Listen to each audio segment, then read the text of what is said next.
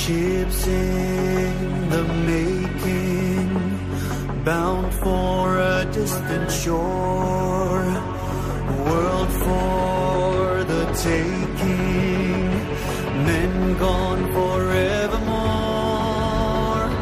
boarding and setting Sexto Continente. yet victory won. Dirigido por el obispo de San Sebastián, Monseñor José Ignacio Monilla.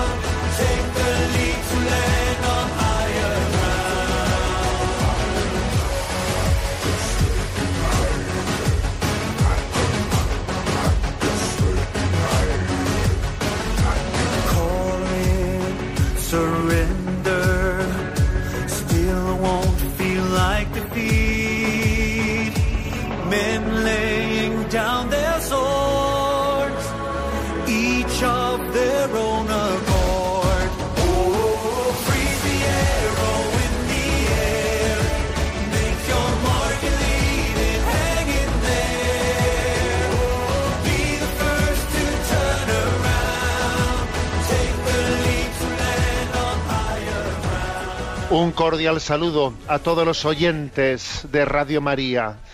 Un día más, con la gracia del Señor, nos disponemos a realizar este programa llamado Sexto Continente, que lunes y viernes, de 8 a 9 de la mañana, una hora, una hora antes en las Islas Canarias, realizamos en directo en Radio María España.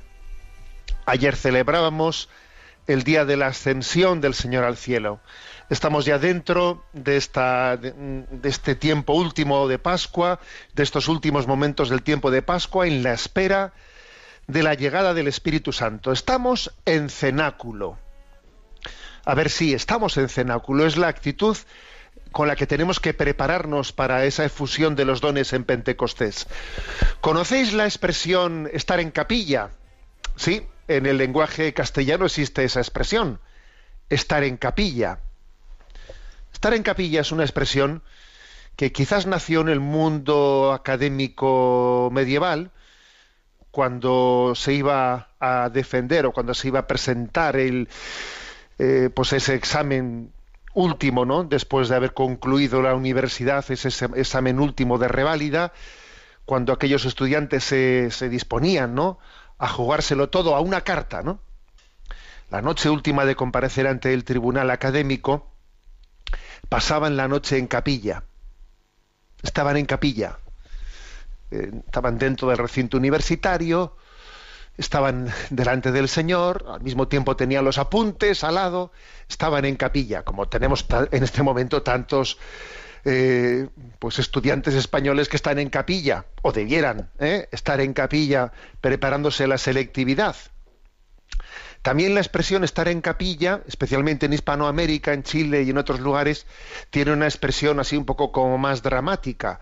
Los condenados a muerte en los, en los días, en los tiempos previos, desde que se daba esa sentencia hasta que se ejecutaba, estaban en capilla.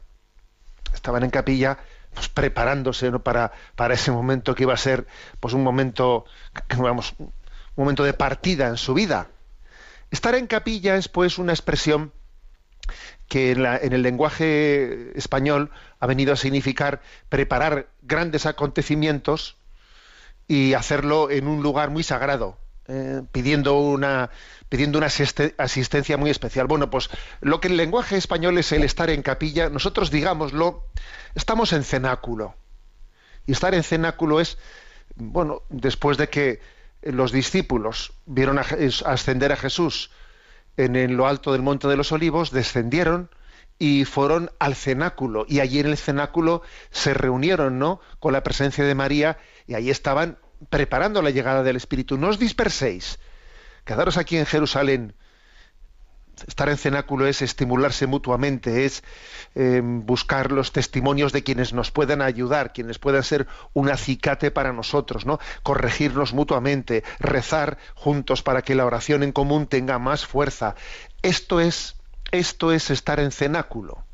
Eh, el cenáculo no solo es un lugar físico que está allí en la cumbre de, la colina del Monte Sion en Jerusalén, aquella, aquel lugar eh, pues, mm, que tiene para nosotros un, pues un, pues un deseo de, de, que, de, conocerlo, de visitarlo, de ir allí y acudir en peregrinación. No, además de ser un sitio, es una actitud, es una forma, una forma estar en cenáculo. Estamos en cenáculo. Eh, estar en, en torno a esta radio es una manera de estar en cenáculo. Radio María nos ayuda a estar en cenáculo, esperando la llegada del Espíritu. Eso sí, con la presencia especial de María. Sin ella, difícilmente hubiese habido cenáculo. Y ella es la que convoca a esos apóstoles para preparar la llegada del Espíritu. Y no nos olvidemos que allí, en ese cenáculo, aconteció la elección de el que había de sustituir al traidor. Y fue Matías. Sí, también el cenáculo es un lugar en el que somos elegidos, en el que Dios pone los ojos en ti, en ti, sí, y te dice, oye, que también yo quiero asociarte. Tú que estás aquí incorporándote a última hora a esta radio, tú que eres un nuevo Matías, un, nuevo incorporado de última hora, tú también formas parte de los doce, formas parte de esta comunión de la Iglesia. Yo te he llamado y te necesito, porque te necesito, ¿no? A esta gran tarea de la evangelización, en cenáculo, preparando la llegada de los dones del Espíritu. Sexto Continente es un programa que tiene la característica de interactuar con los que son usuarios de redes sociales, en Instagram y en Twitter con la cuenta arroba obispo munilla, en Facebook con el muro que lleva mi nombre personal de José Ignacio Munilla, hay una página web multimedia eh, en la que tenéis entrelazados pues, toda una serie de recursos de evangelización que se van pues eh, poco a poco acumulando ¿no? y están a vuestra disposición en esa página. Los programas anteriores de Sexto Continente los tenéis tanto en el podcast de Radio María como en el canal de iVox que llevan nombre de Sexto Continente.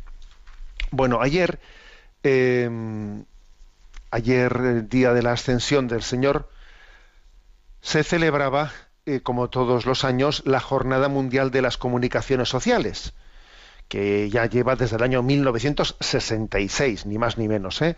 Fue establecida por el Concilio Vaticano II, coincidiendo con este día, con la solemnidad de la Ascensión del Señor, Jornada Mundial de las Comunicaciones Sociales. ¿eh?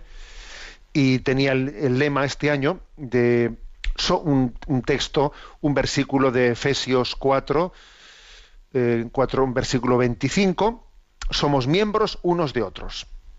Los obispos, de la Comisión de Medios de Comunicación de la Conferencia Episcopal Española publicaban eh, publicábamos, eh, porque también yo soy miembro de esa, de esa comisión, pues publicábamos una, un pequeño mensaje, un pequeño mensaje con este título Somos miembros unos de otros, en el que voy a muy brevemente hablar de tres peligros de la transformación digital.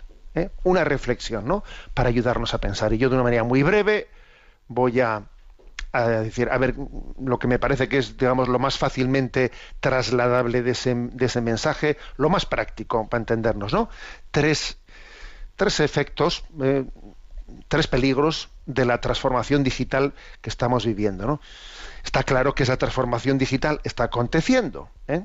está aconteciendo y que bueno, pues eh, la llegada de, tecnologías, de herramientas muy potentes, ¿no? Muy potentes, de mucha calidad y que además son, pues, son eh, gratuitas, ¿no? En el sentido que hay un montón de, de, ofertas de aplicaciones que teóricamente, ¿no? Se nos, se nos ofrecen gratuitamente, nos, nos pueden llegar, ¿no? Pues a condicionar nuestra moda de trabajo, pues de una manera notabilísima.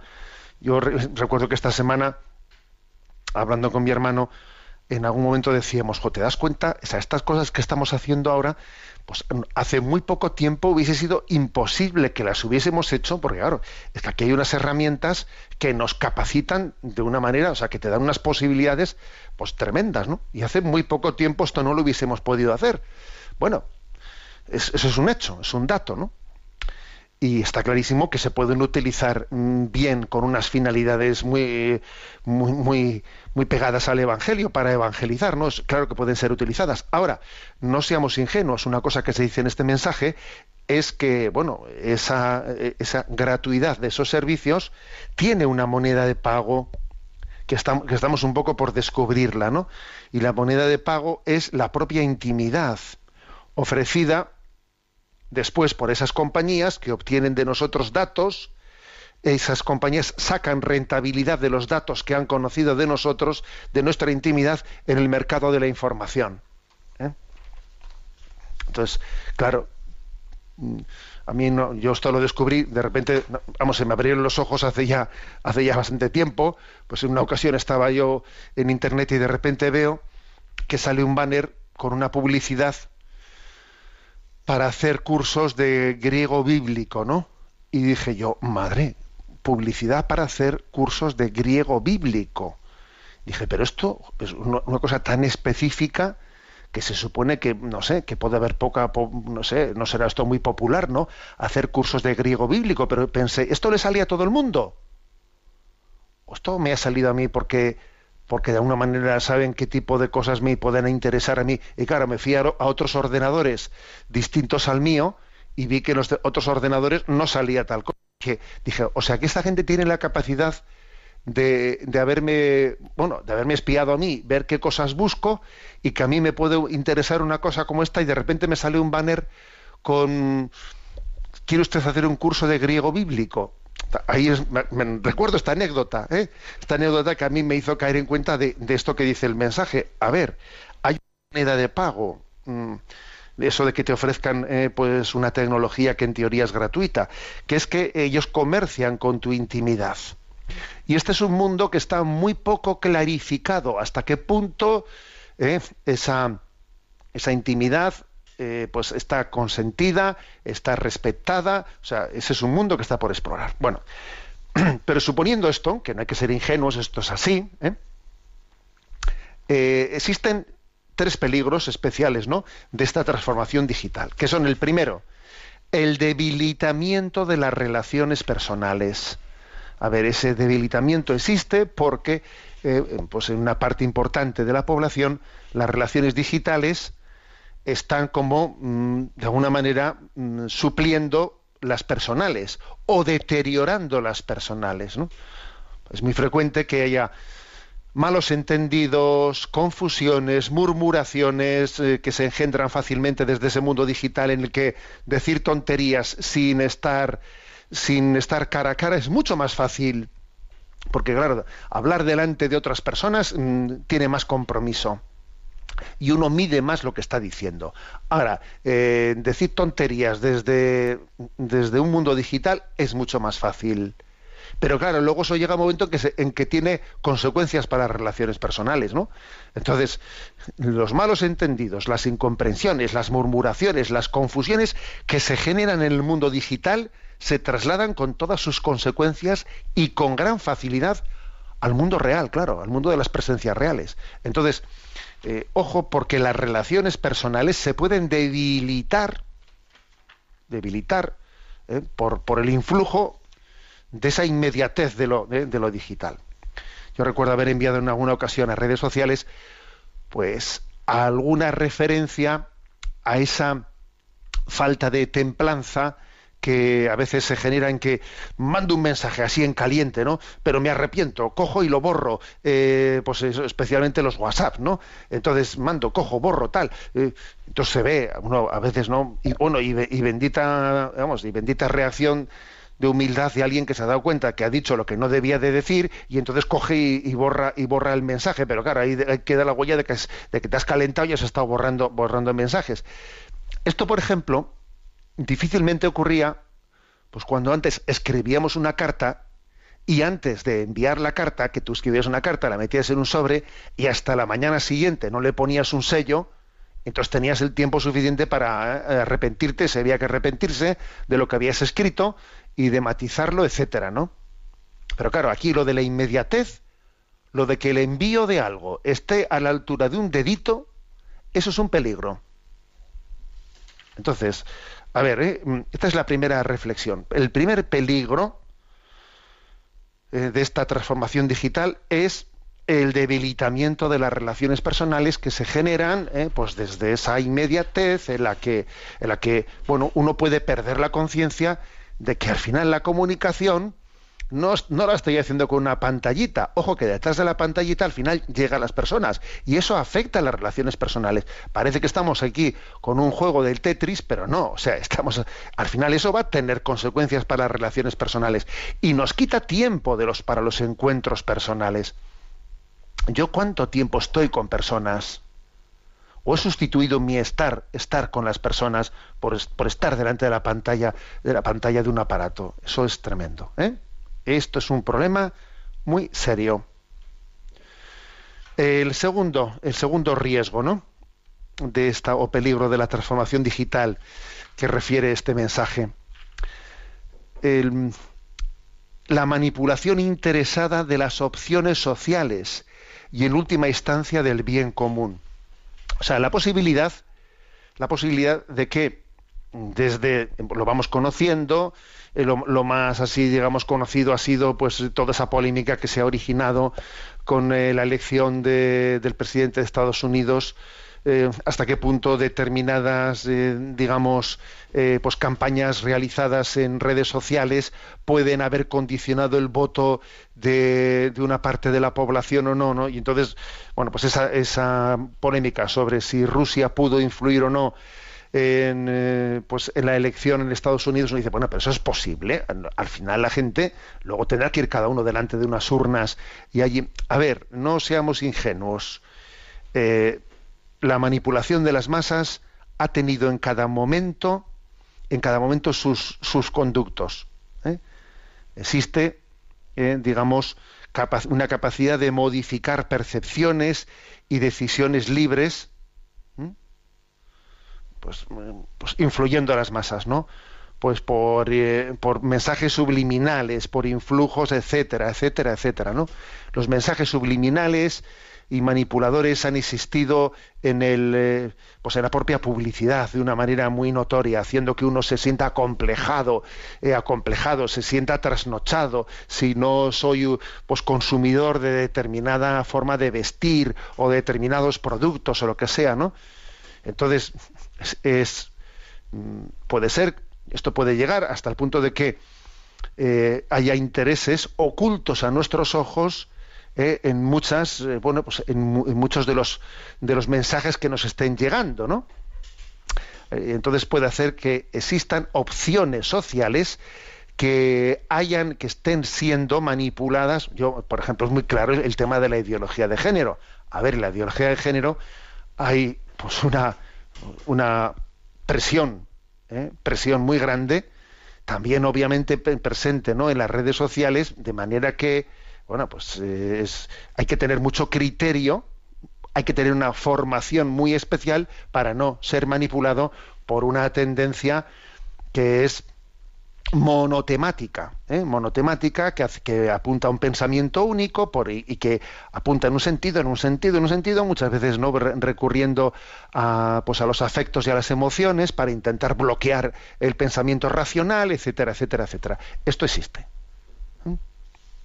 En tercer lugar, ¿eh? en tercer lugar señala esta, este mensaje de los obispos de España de la Comisión de Medios de Comunicación con motivo ¿no? de esta Jornada Mundial de las Comunicaciones Sociales, el tercer riesgo es el que, ojo, ¿no? Dice, vamos a ver, mmm, no existen herramientas tecnológicas para poder, ¿eh? vamos a ver, ¿existe alguna herramienta tecnológica? ¿Me podría usted dar algún sitio, eh, página web en el que yo pueda discernir qué es lo verdadero y qué es lo falso, dónde me están engañando y dónde no? ¿Podría yo tener un recurso, eh, un recurso clarificador de, de, todo? Pues eso no existe. Eso no existe. Al final, eh, para poder discernir en lo digital, es muy importante trascender el mundo digital. Es que eh, es importantísimo, por ejemplo, el tener un acceso directo a las fuentes, el, por ejemplo, el que los libros, el que la lectura no perezca en esta era digital. La lectura es importantísimo de, que no perezca el acceder directamente a las fuentes, leer directamente, por supuesto, a la, escritura, el catecismo de la Iglesia Católica, los santos padres. eh, a ver, o sea, el, el que uno diga, yo voy a tener diariamente mi lugar de, de educación, mi lugar de... Esto es importantísimo, porque eso, eso no vas a poder eh, suplirlo con la navegación ¿eh? pues por, por la red, no vas a poder suplirlo. Entonces, quedémonos con, estas, con estos tres peligros ¿no? de la transformación digital. El primer peligro es el que debilitan las, redes- las relaciones personales. El segundo es que pueden llegar a tener campañas subliminales que manipulan ¿no? determinadas opciones ideológicas sociales. Y el tercero es que, a ver, que, no existe, digamos, la posibilidad de, desde el mundo de la red, una, una herramienta de acceso a la verdad, no que esa herramienta de acceso a la verdad tiene que ser tu acceso personal a las fuentes. ¿no? Eh, y de manera que la, que la presencia en, en el mundo digital no anule mi formación directa, que creo que es una clave, ¿no? Bueno, sirva, ayer envié a redes también, tenéis, bueno, es fácilmente, el que quiera leer entero este mensaje, si busca en la red mensaje de los obispos, ¿eh? Jornada Mundial de las Comunicaciones Sociales, lo va a encontrar fácilmente. Bueno, a ver qué os parece esta canción con motivo de la ascensión. Y subió porque bajó.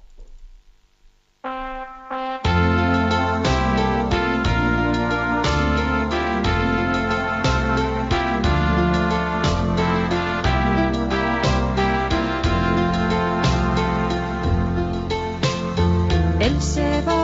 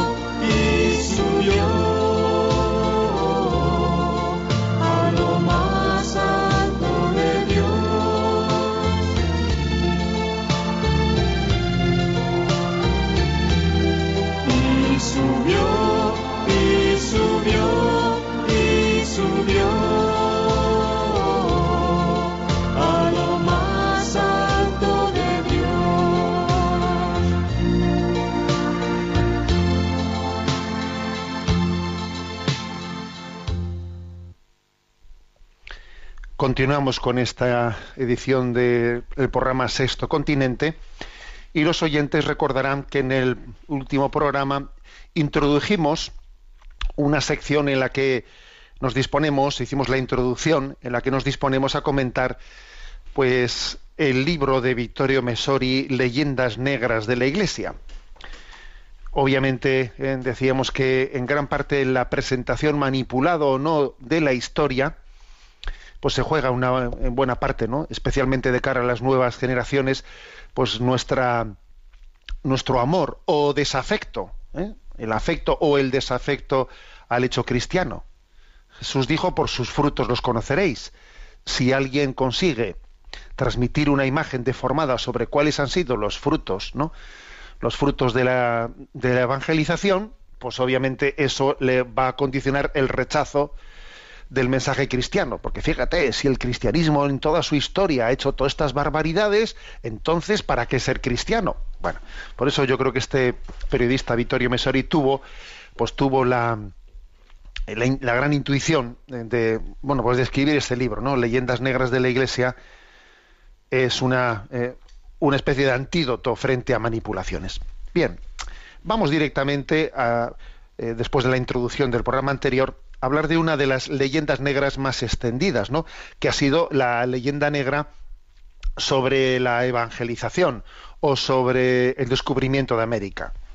Pues fíjate, ¿no? Pues, pues fíjate tú, esa, le- esa leyenda negra ha conseguido decir que con la excusa de llevar eh, de la conquista de América y, de llevar la cruz a la cruz del cristianismo allí se cometieron todo tipo de barbaridades etcétera etcétera no bueno entonces dice uno bueno qué hay de verdad en esa historia en esa leyenda o, en, esa en ese relato negro eh, que se cuenta qué hay de verdad lo primero que hay que decir, obviamente, es que las cosas hay que contextualizarlas históricamente y que es muy llamativo el tratamiento tan distinto, tan distinto que ha tenido el relato sobre lo que aconteció, ¿no?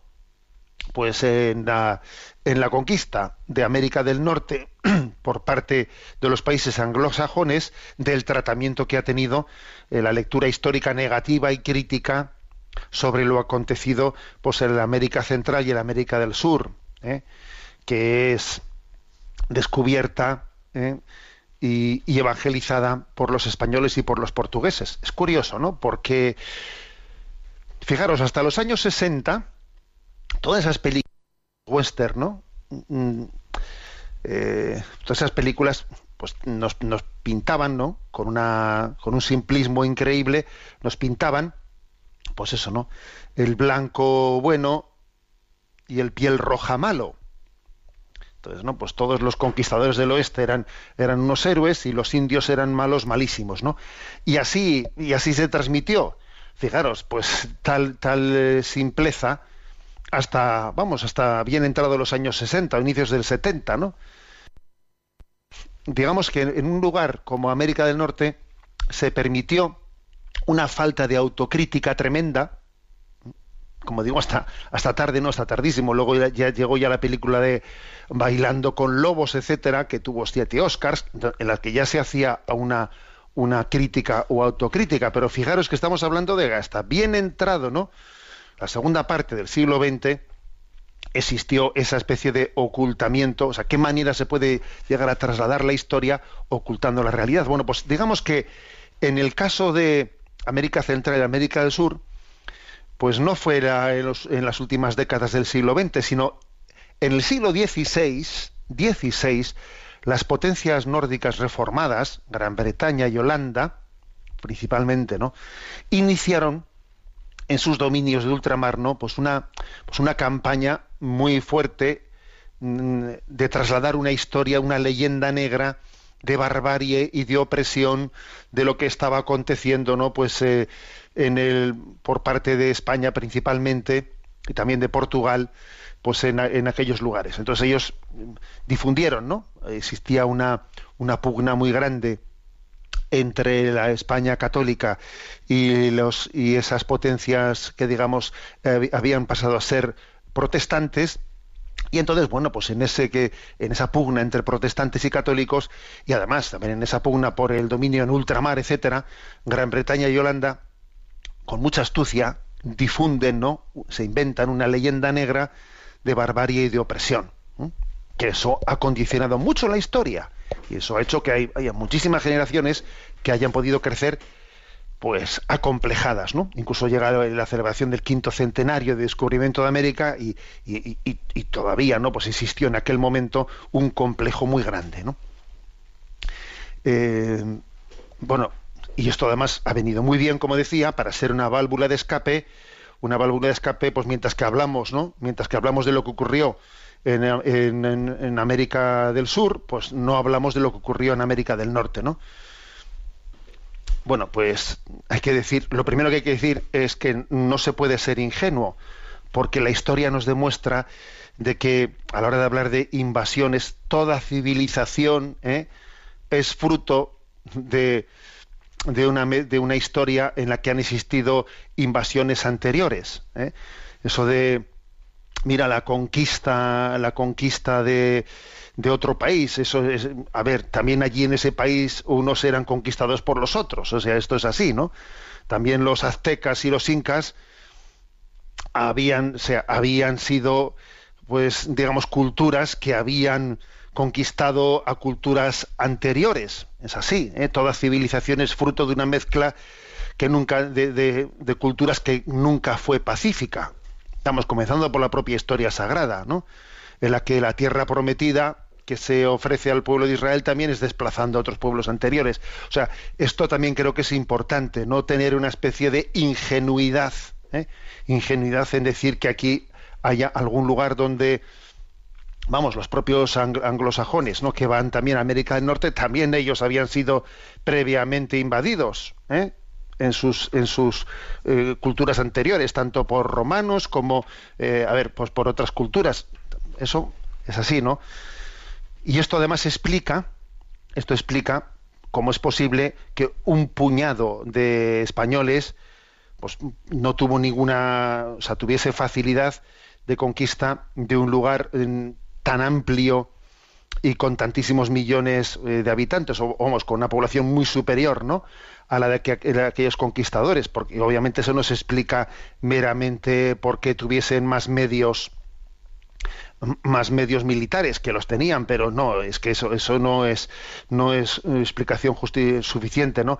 El apoyo de muchas tribus indígenas que habían sido oprimidas por los incas y los aztecas que lucharon a favor de los españoles porque no los no experimentaban a los españoles como usurpadores, los experimentaban como liberadores. Claro, las tribus que habían sido sometidas y desplazadas por los incas y por los aztecas aprovecharon la llegada de los españoles pues para para luchar contra los incas y los aztecas. A ver, esto esto es así, ¿eh?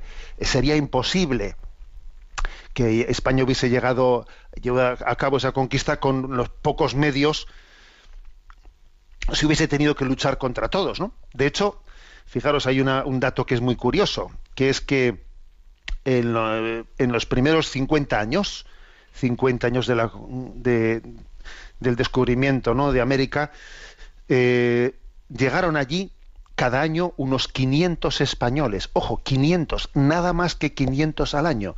Y con 500 al año se llevó a cabo pues, el control desde Florida hasta el estrecho de Magallanes. A ver, es imposible que con 500 al año se pueda llegar a tener ¿no? pues esa, eh, ese dominio militar sobre aquel lugar si no fuese sido, porque obviamente pues hubo muchísimas tribus indígenas que tuvieron vi- vieron una coalición con los españoles para luchar contra pues contra la- otras tribus que habían sido las que habían conquistado las anteriores o sea no hagamos por lo tanto una versión ¿eh?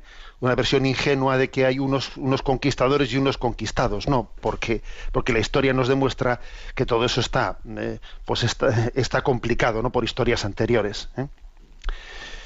Mm, digamos, las cifras son, son obvias, ¿no? Mientras que, eh, digo, a la hora de a la hora de comparar lo que acontece en, en, pues en la en la conquista, entre comillas, ¿no? española o en la conquista de América del Norte, hay una diferencia muy notoria, muy notoria, ¿no? Mientras que los pieles rojas que sobreviven en América del Norte son poquísimos, son poquísimos, en la América ex, española y ex portuguesa, la mayoría de la población o bien es de origen indio o es una pues un, o es fruto de un mestizaje ¿eh? un mestizaje de los precolombinos con los europeos y sobre todo en Brasil con los africanos a ver eso es un dato un dato que ha sido silenciado en buena medida no fijaros en los Estados Unidos de hoy están registrados como miembros de tribus indias en este momento aproximadamente un millón y medio de personas. Siendo así que además que para aspirar a estar en ese registro hay que tener mm, solamente una cuarta parte de sangre india. El que tiene una cuarta parte de sangre india tiene derecho a estar en ese registro de miembros de tribus indias del gobierno de Estados Unidos. Y, y solamente hay un millón y medio, ¿no? Y sin embargo, en la zona mexicana, en la andina y en otros muchos territorios brasileños son casi el 90% de la población. No un millón y medio entre 300 millones, no, no. El 90% de la población, eh, los que descienden directamente de los antiguos habitantes, o son fruto de- del mestizaje, ¿no? Por eso digo que, bueno, que, que sea, que, que ha sido evidente esa, la lectura que se ha hecho distorsionada sobre que en un sitio se exterminó o no se exterminó, creo que es obvio que tal, tal, tal eh, afirmación ha estado distorsionada, ¿no? Detrás de esto mm, puede haber muchos motivos de por qué lo que aconteció en el norte y en el sur fue tan diferente, puede tener explicaciones muy distintas, ¿no? Puede, sin- yo no, niego que puede haber también, digamos, mm, bueno, que los que los indios de, de un lugar y del otro lugar tuviesen digamos, características distintas, puede ser que eso también haya influido, pero también sin duda el planteamiento religioso y cultural de quienes iban a un sitio y quienes iban a otros lugares, ¿no? Y los católicos españoles y portugueses no dudaban en casarse con, las, las indias del lugar. Allí en aquel lugar, en aquel primer momento, mujeres no iban a aquellos lugares, iban to- todos los, los que iban en las expediciones españolas eran hombres, ¿no? Y se casaban con las indias. Sin embargo, en América del Norte a los protestantes era impensable que se casase con las indias, ¿no? Porque desde la concepción, digamos, mm, protestante calvinista, tenían pues una, eh, una concepción de estirpe elegida, de predestinación, desde esa concepción predestinacionista de Calvino, en la que venía a decir que, eh, pues, que ese pueblo, ese pueblo que era conquistado, Dios no le había bendecido mientras que les bendecía a ellos frente al, al pueblo conquistado y por lo tanto la mezcla étnica era impensable, ¿no? Hubiese sido como una violación del plan providencial de Dios que había dado un pueblo vencedor frente al otro. Ojo, esa concepción calvinista en el mundo católico no se produjo ni, ni, ni, remotamente, ¿no? Y de hecho, fijaros como en, la- en el apartheid sudafricano, por poner un ejemplo muy reciente de nosotros, fue una creación típica y teológicamente, por desgracia, coherente del calvinismo holandés, que pretendía justificar eh, teológicamente ese apartheid, apartheid sudafricano, eh, desde esa concepción de, de superioridad de que Dios ha bendecido a un pueblo frente al otro. Y sin embargo, en ese contexto católico, las cosas no fueron así. De hecho, en el contexto, en el contexto católico se dio un sistema de encomienda, o sea, la, que era una, figura de inspiración feudal, el soberano español, los reyes españoles concedían a un particular un territorio con su población incluida, se lo encomendaban. ¿Mm? Pero ojo, no le daban la propiedad, ¿eh? se lo encomendaban. Y los, y los indígenas que estaban en ese territorio, que se les encomendaba, estaban bajo protección de la corona, que seguía siendo la corona la verdadera propietaria. Sin embargo, en América del Norte, bueno, pues los, conquistadores del oeste eran, los, eran declarados propietarios absolutos de los territorios y entonces ellos eran los responsables de, de expulsar de ellos a los indios, expulsarlos o sencillamente eliminarlos, ¿no? Se les ofrecía para ello la ayuda del ejército para eliminarlos.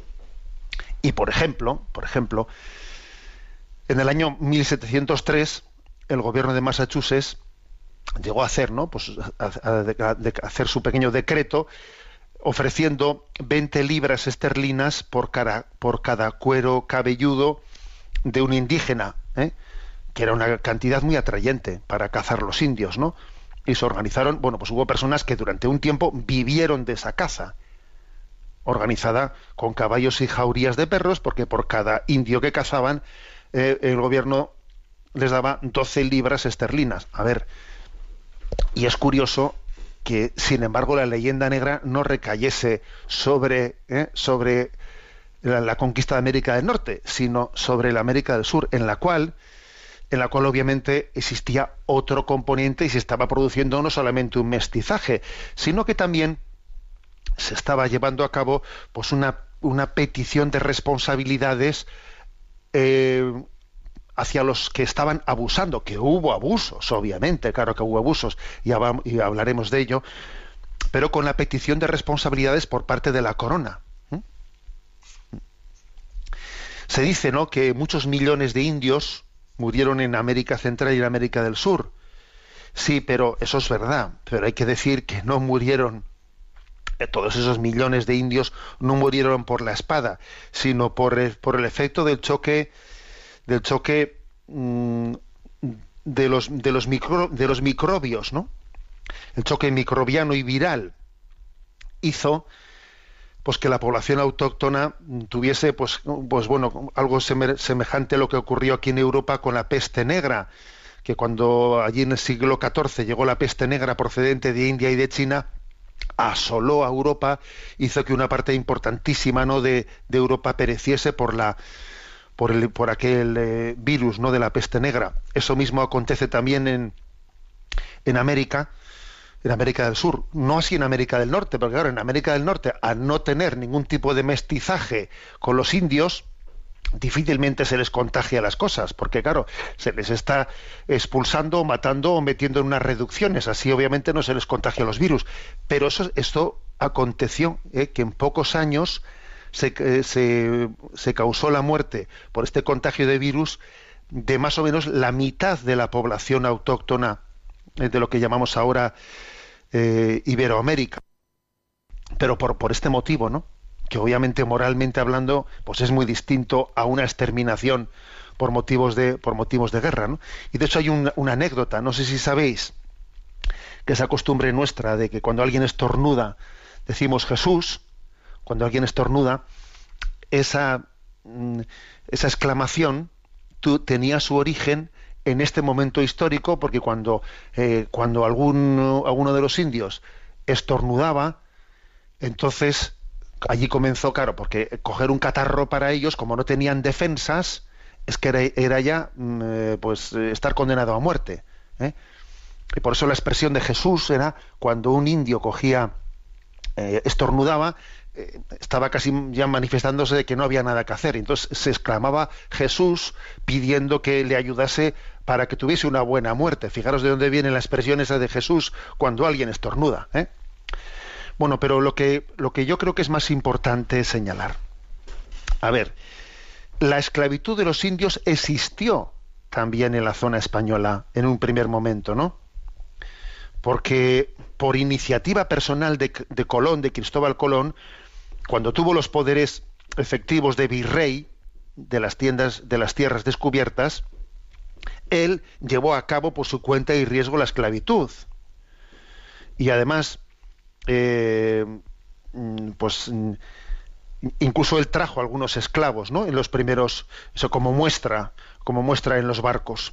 Pero cuando llegaron a España, fueron inmediatamente liberados, ¿no? Por, orden de los reyes. Y eh, algunos de ellos, eh, se les- a la mayoría de ellos, se les regresó a sus países de origen. Isabel la Católica reaccionó contra esa esclavitud a los indígenas.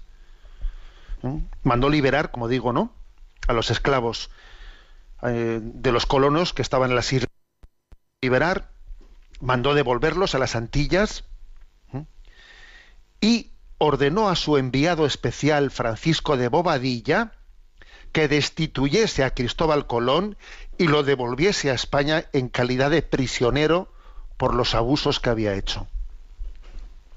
Oye, qué poco se comenta esto, ¿no? Qué poco se comenta esto de que la reina Isabel la Católica cogiese, o sea, destituyese a Colón, lo trajese preso a España por los abusos que había hecho contra los indios. Oye, estos son, estos son pasajes de la historia que están increíblemente silenciados, ¿no? Frente a leyendas negras que se han ido expandiendo y expandiendo, ¿no? Y obviamente a partir de, ese, escarmiento, de verle a, Cristóbal Colón traído preso a España y destituido, pues la política adoptada fue bien clara. Los indios son hombres libres, sometidos como los demás a la corona y deben ser respetados como tales, en sus bienes y en sus personas. Isabel la Católica, en su testamento, incluye, ¿no? En su testamento las siguientes palabras. Cedidas que nos fueron por la santa sede apostólica las islas y la tierra firme del mar océano, descubiertas y por descubrir, nuestra principal intención fue la de tratar de inducir a sus pueblos que ara- abrazaran nuestra santa fe católica y enviar a aquellas tierras religiosos y otras personas doctas y temerosas de Dios para instruir a los habitantes en la fe y dotarlos de buenas costumbres, poniendo en ello el celo debido. Por ello, suplico al rey, mi señor, muy afectuosamente, y recomiendo y ordeno a mi hija la princesa y a su marido, el príncipe, que así lo hagan y cumplan y que este sea su fin principal y que en él empleen mucha diligencia y que no consientan que los nativos y los habitantes de dichas tierras conquistadas y por conquistar sufran daño alguno en sus personas o bienes, sino que hagan lo necesario para que sean tratados con justicia y humanidad, y que si sufriesen algún daño, lo repararen.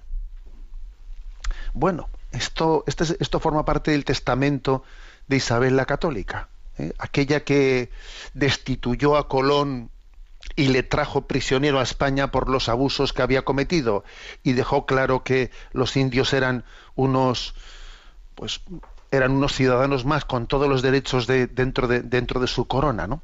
Unas páginas importantes de la historia que conviene conocer, ¿no? Para que la leyenda negra no sea manipulación contra la herencia dejada por el catolicismo en aquellos pueblos. Estamos en el mes del Sagrado Corazón de Jesús. Escuchamos esta canción.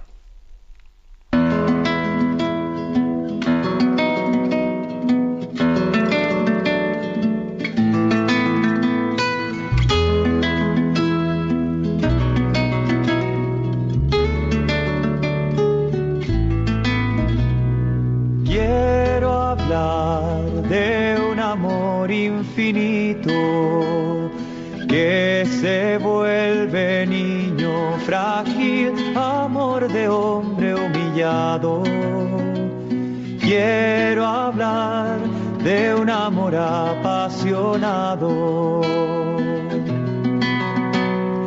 Con dolor carga nuestros pecados Siendo rey se vuelve esclavo, fuego de amor poderoso. Salvador, humilde, fiel, silencioso. Amor que abre sus brazos de acogida. Quiero hablar del camino hacia la vida. Corazón paciente, amor ardiente. Quiero hablar de aquel que vence a la muerte. Quiero hablar de un amor generoso que hace y calla amor a todos, buscándonos todo el tiempo, esperando la respuesta, el encuentro. Brazos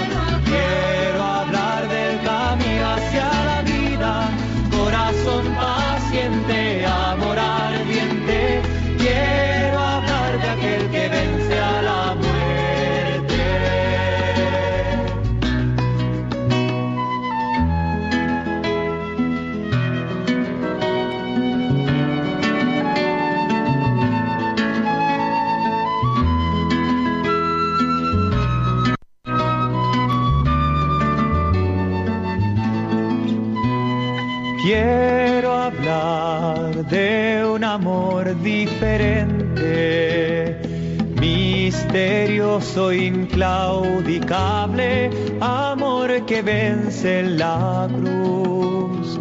Quiero hablar del corazón de Jesús. Amor que abre sus brazos de acogida.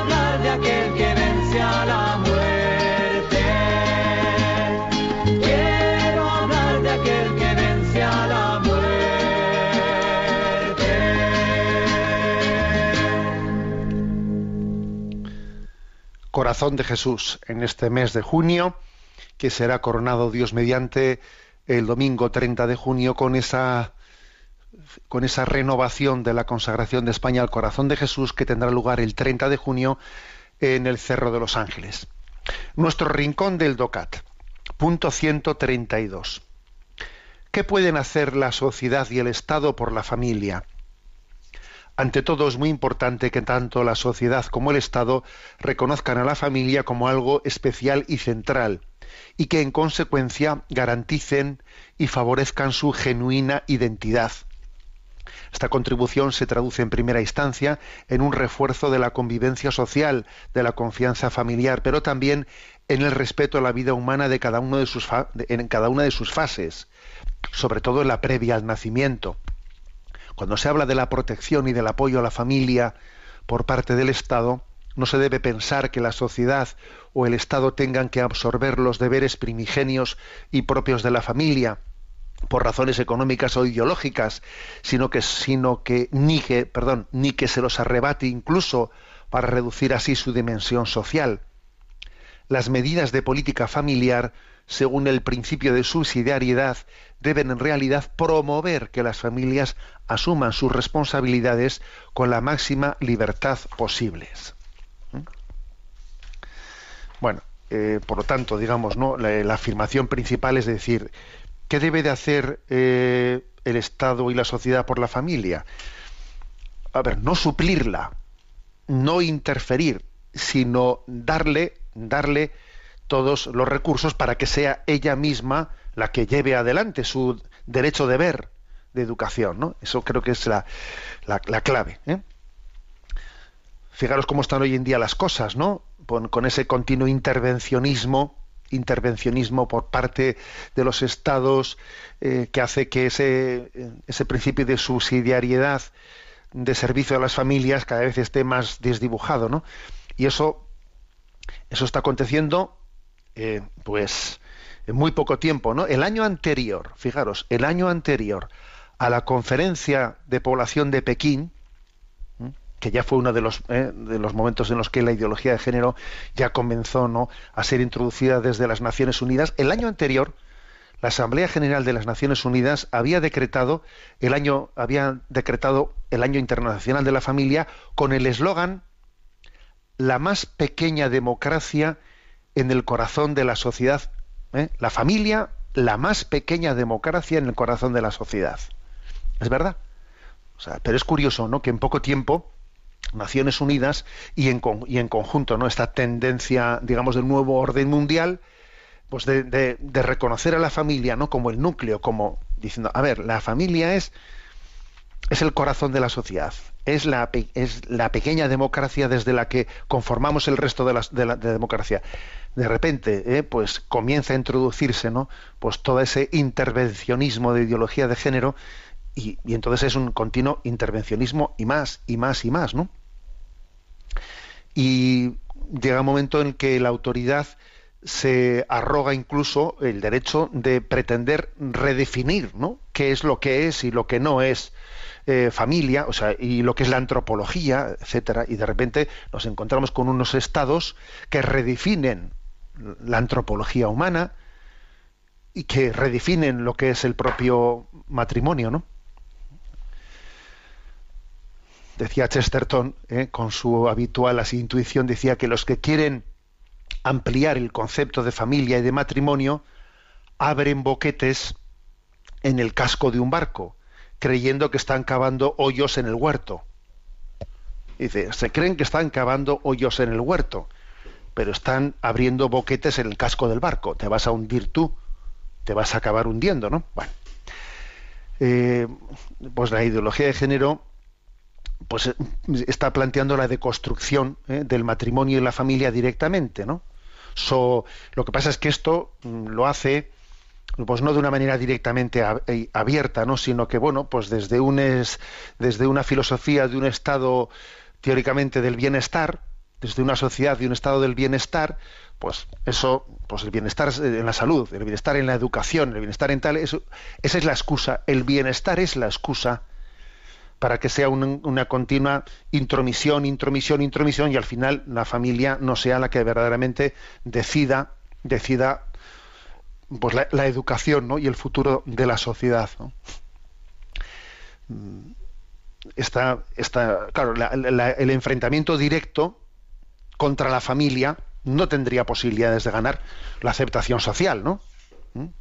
Si, por ejemplo, se dijese hoy en día, ¿no? Que ese artículo nuestro de la Constitución, eh, pues eh, los padres son los que tienen el derecho a la educación de sus hijos. Hombre, que alguien cuestione eso directa y abiertamente no, sería inteligente por su parte, porque eso mm, iba, iba a revertir contra él. ¿Qué es lo que se hace? Bueno, no entrar en la discusión del principio, sino ir poniendo palitos en las ruedas para que de facto, de facto, con la excusa de que el estado del bienestar no sé qué, pues sea el Estado el que se vaya arrogando montones de decisiones y más decisiones y más decisiones que en principio deberían de, de pertenecer al orden de la familia, ¿no? Por ejemplo, pues, a- por ejemplo, en todo lo que es la educación afectivo-sexual, eh, pues que va siendo, eh, va siendo asumida por el Estado y, es robada de manos de la familia. Y también es cierto con una, con una parte y con una responsabilidad no pequeña de las propias familias que en un momento determinado, pues claro, se requiere eh, preparación, se, se requiere formación, se requiere implicación para formar a los hijos y en un momento determinado que, mm, que lo hagan otros, pues puede ser una excusa muy importante para no implicarnos más. ¿eh? Bueno, pues este es un poco el gran, el gran reto. Como veis, estamos aquí hablando de, de un punto determinante, ¿no? Son dos concepciones distintas. Dos concepciones distintas. El Estado al servicio de la familia o la familia como el centro y el núcleo de la mm, eh, mejor dicho, ¿no? que supone que la familia sea el centro y el núcleo de la sociedad o un mega estado eh, omnipresente en el que todo, incluida la familia, pues está absolutamente puesto bajo las órdenes de ese proyecto eh, totalizante, estatalizador, eh, en el que no existe el principio de subsidiariedad. Existen dos modelos y obviamente está muy claro que el nuestro es el primero y no el segundo. Tenemos el tiempo cumplido. La bendición de Dios Todopoderoso, Padre, Hijo y Espíritu Santo descienda sobre vosotros. Alabado sea Jesucristo.